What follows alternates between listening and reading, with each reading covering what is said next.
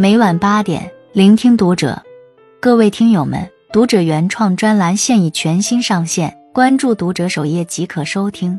今晚读者君给大家分享的文章：付出的越多，输的越惨。试试做到这三点，你的生活会越过越顺。第一，你的付出要有底线。前同事给我讲到他最近的困惑。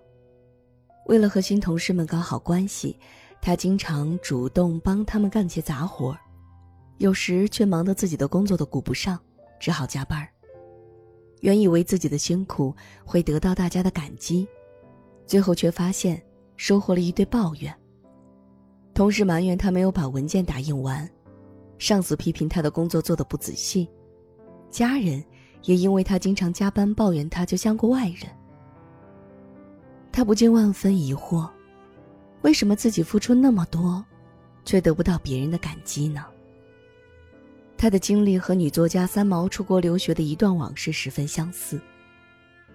几个外国室友不太爱收拾，三毛每天主动把房间打扫干净。天长日久，室友们渐渐对此习以为常。而有一天，三毛因为生病没有收拾房间，却被室友批评太懒。一句话，让三毛寒彻骨髓。原来，俗话说“斗米养恩，生米养仇”，果真如此。自己不计辛劳的付出，不但没有得到感激，还成了别人眼里理所应当的义务。当三毛抱着决裂的决心，哭着大声怼回去后，室友们才意识到自己完全忽略了三毛的感受。最后，三毛不但没有和室友决裂，还得到了他们真正的关注和尊重。三毛这才明白，一味像老好人般讨好式的付出，并不能得到别人的感激。作家李笑来在《把时间当作朋友》一书中曾提出，人际交往中，大多数人都偏爱公平交换。确实如此。维持一段健康的人际关系，从来都不是靠某个人的单方支出的。很多时候，遵从内心，勇敢说不，告诉别人自己真实的感受，反而会得到应有的尊重。只有适当的亮出自己的底线，你的付出才能真正让人珍惜。二，别让你的付出成了他人的负担。星期天早上。隔壁刚上高中的小金正准备把刷过的衣服丢进洗衣机，却被他老妈拦了下来，说：“这就洗好了，袖子这么多的污渍。”说完就抢过衣服走到洗衣台重新洗起来，边洗边唠叨：“一点小事都做不好，一个个想要累死我呀！”不仅是小金，家里每个人做家务，小金妈都是各种的看不惯。她常常唠叨老公：“哎，扫的什么地呀？这旮旯这么多灰。”这菜这么咸，咋吃？经常受打击的两个人渐渐没有了做家务的热情。反正做不做都挨骂，还不如干脆做个懒人呢。小金愤然吐槽。没完没了的家务让小金妈经常感到腰酸背痛、疲惫不堪。一次相约逛街的时候，她红着眼睛对我说：“我真搞不懂，我为这个家日夜操劳，他们不但不感激，还对我避之不及。”我一时竟然无言以对。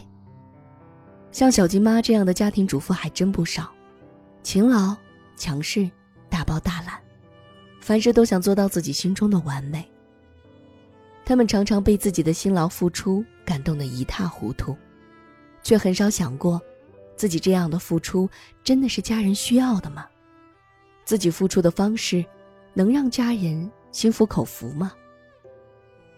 小金妈习惯于这样的付出，究其根本原因，其实是对家庭成员家务能力的一种否定，而因为这种否定，她一味拒绝家人的付出回馈，反而加深了他们的内疚感和抵触情绪。张小娴曾在《末世的思念》一书中说：“不被需要的付出，只是额外的负担。如果你所谓的付出，只是惯于让别人按照你的标准做事。”达不到要求而被迫亲力亲为，那这份付出必然掺杂着诸多指责和抱怨，而抱怨，却是人际关系当中最狠的毒药。这种有毒的负能量爆棚的付出，对别人只是一种沉重的负担，怎么可能得到感激？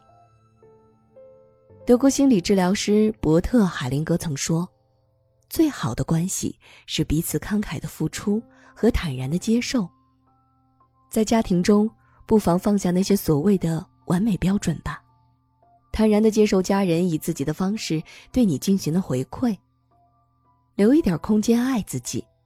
你才不会陷入抱怨连连的怨妇泥沼。把所有的付出，都放在别人最需要的地方，这才是最高级的付出。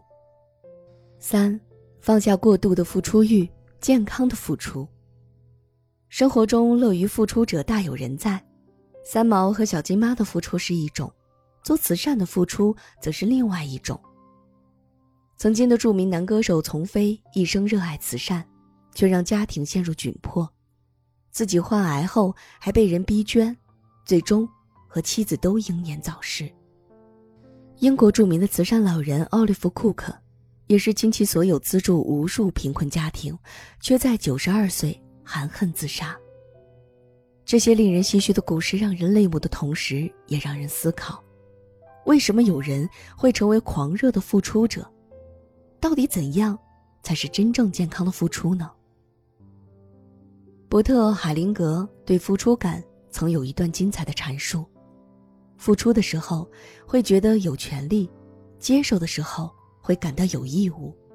只付出不接受的人会有一种洁白感，感觉的自己在这段关系当中绝对是问心无愧，这是一种很舒服的感觉。这种感觉会让人觉得自己在关系中永远正确。也就是说，付出者。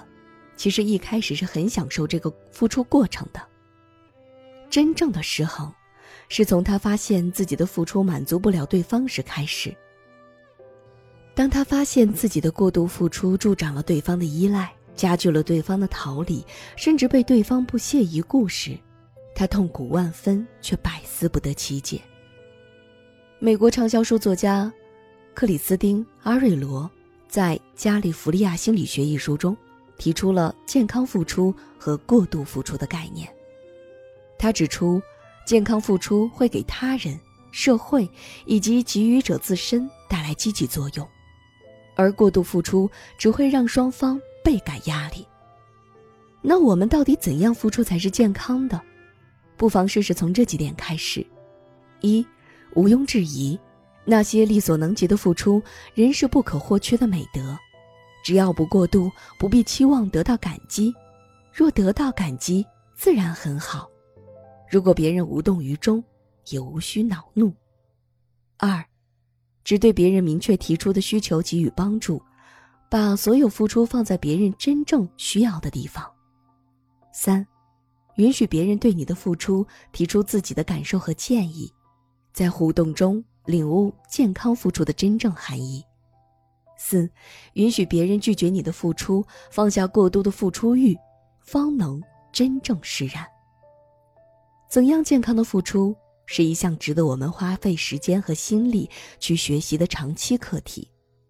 愿你所有的付出皆发自本心，心甘情愿；愿你所有的付出都恰如其分，甘之如饴。关注读者，感恩遇见。